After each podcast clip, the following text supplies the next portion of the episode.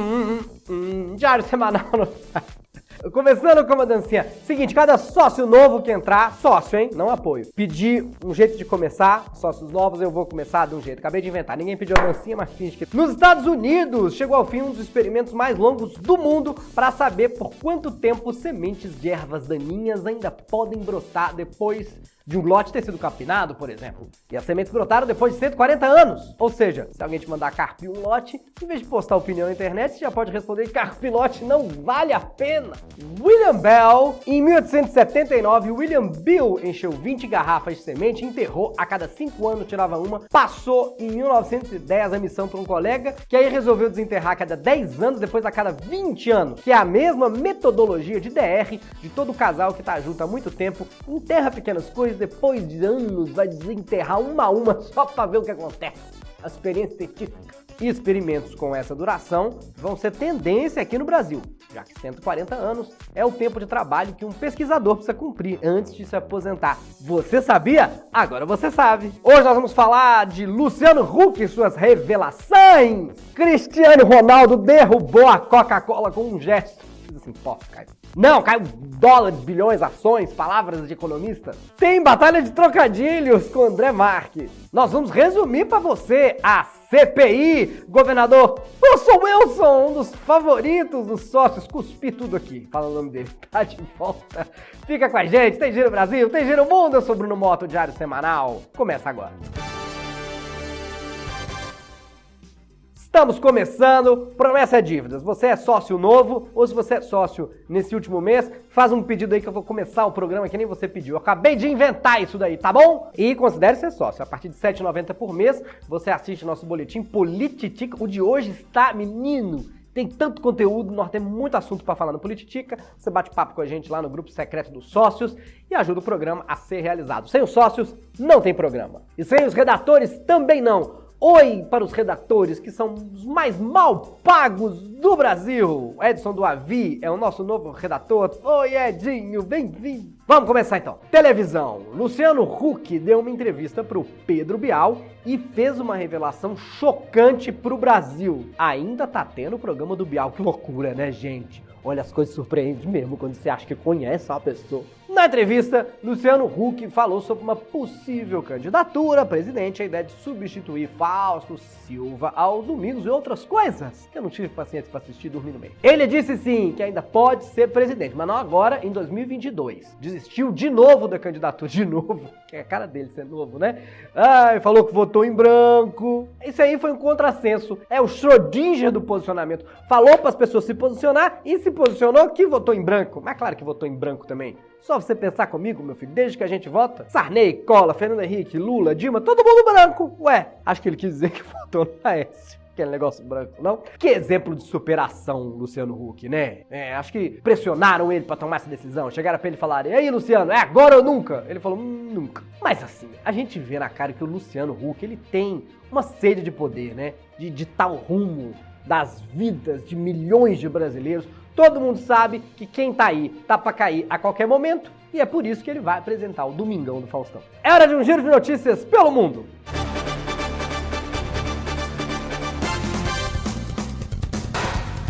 Bicampeão olímpico de natação britânico não vai mais para as Olimpíadas do Japão porque tentou afogar o competidor.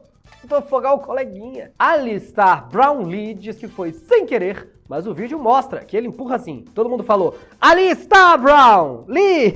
A gente viu! Perdeu a oportunidade. Porque você ainda dava um caldo. E que pena, o sujeito treinou, treinou, treinou e nada. Sorte dele que o colega não morreu na praia, né?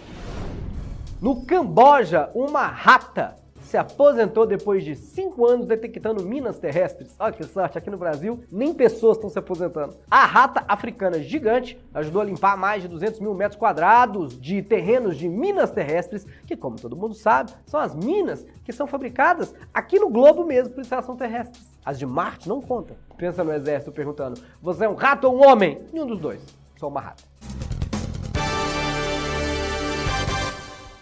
Esportes! E economia também. O jogador Cristiano Ronaldo deu um prejuízo de 4 bilhões para a Coca-Cola numa entrevista coletiva da Eurocopa porque ele simplesmente tirou duas garrafas do refrigerante, que é patrocinador do evento, da frente dele, colocou uma de água. Menino, só isso. Na hora as ações da Coca-Cola caíram 1,6, quase 4 bilhões de dólares. Pra quem ainda fala aquela frase, essa Coca é Fanta, a gente descobriu agora que essa Coca é água. Olha, o CR7 é tão narcisista que ele deve ter feito isso só pra falar para ele, dando prejuízo pro patrocinador. Bonito, hein? O Cristiano Ronaldo fez as ações da Coca caírem tanto que elas estão sendo chamadas de Neymar. E bateu um novo recorde. O último jogador que acabou tão rápido assim com a Coca foi o Maradona. Ah, Vamos ao giro de notícias pelo Brasil.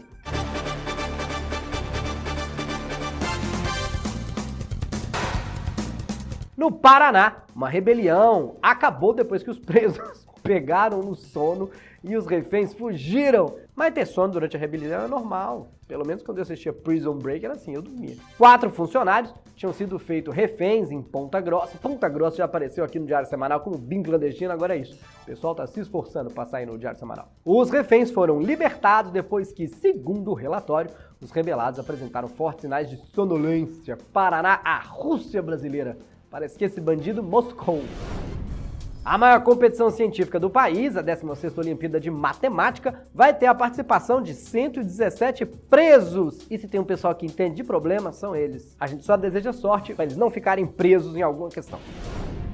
O canal do jornalista Alexandre Garcia no YouTube está no topo do ranking, só que de uma lista feita pelo Google com os vídeos que mais lucraram com notícias fake durante a pandemia. Vocês lembram que ele apagou um monte de vídeo recentemente? Ai, por que será? Agora a gente descobriu por quê. E foram só notícias falsas relacionadas à pandemia, tá? Os outros os vídeos que ensinam dietas milagrosas para barriga negativa e como ficar milionário investindo 100 reais continuam no YouTube, tá? Cuidado, ó, a gente fala mais desse assunto no Polititica de hoje só para sócio. Dá tempo de ser sócio, a partir de R$ 7,90 por mês já pode ver.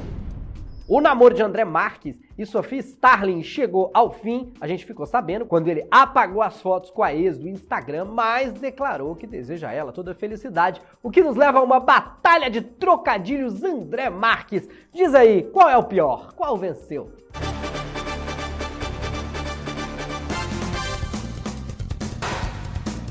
Depois de dois anos, o relacionamento do casal chegou no limite. A Sofia já não é de casa. Faltou Mocotó.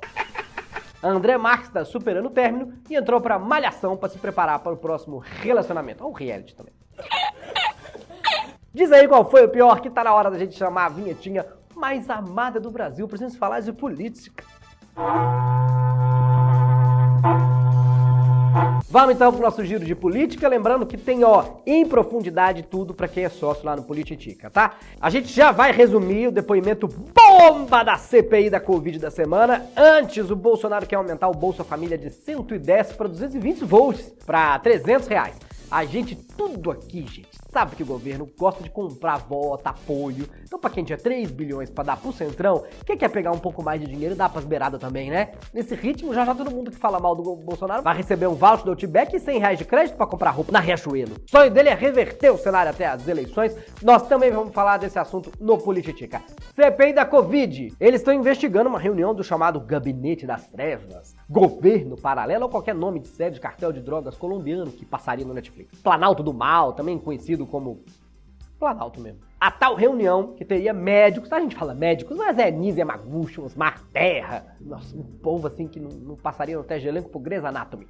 Era uma reunião oficial, mas agora o Planalto diz que simplesmente não fez ata dessa reunião oficial. A reunião deve ser que nem festa do Neymar. Deixa até o celular na porta para as pessoas poderem ser loucas em paz. Ué, como assim? Você não vai escrever nada que nós estamos falando? O quê? Não tem registro? Ah, tá.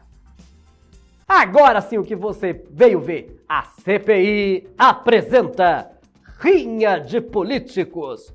Oferecimento Havana.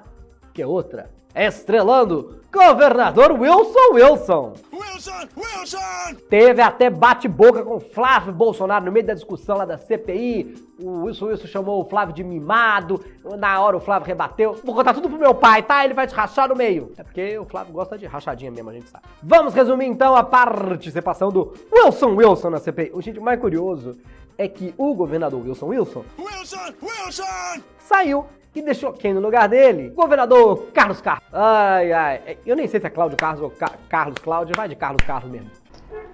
Para de buzinar, caçamba! As pessoas estão buzinando de tanto que elas gostam do Diário Semanal. Bolsonaro mandou um carro buzinar na frente do meu programa pra eu não fazer o programa. Mas, Bruno, você nunca vai acertar o nome do ex-governador do Rio? Mas pra quê? O pai e a mãe dele sabiam que não ia rolar falar o nome dessa pessoa direito, gente. Baita nome ruim, Wilson Vixel. Ah, é tão W que parece até nome de personagem de sitcom do Multishow. É o Elton Wanderson Vandergleison. É o tipo do personagem que se a polícia do Rio atira, o Wilson diz que é uma baixa normal de guerra. Dá pra gente dizer que Wilson Wilson foi um dos governadores que mais respeitou o distanciamento social na pandemia. Ele tá afastado já faz quase um ano. O ex-governador usou a CPI como palco para se defender das acusações que levaram ele a sofrer impeachment, por corrupção na saúde e mirou em quem? Ni Bolsonaro. Até porque o Wilson, Wilson sempre gosta de mirar em alguma coisa, né? Lembra quando ele mandou mirar na cabecinha? Mas tratando o Bolsonaro também é difícil porque a cabeça é tão dura que deve até ricochetear as balas. Ele culpou o presidente pelas mortes na pandemia, que teve cooperação praticamente zero, segundo ele, do Ministério da Saúde. Nossa, que novidade! Então com mais revelações que a entrevista do Luciano Huck no Bial. É, a, a cooperação do Ministério da Saúde a gente sabe que é praticamente zero. É do filho 01, do 02, do 03, que são tudo um zero à esquerda.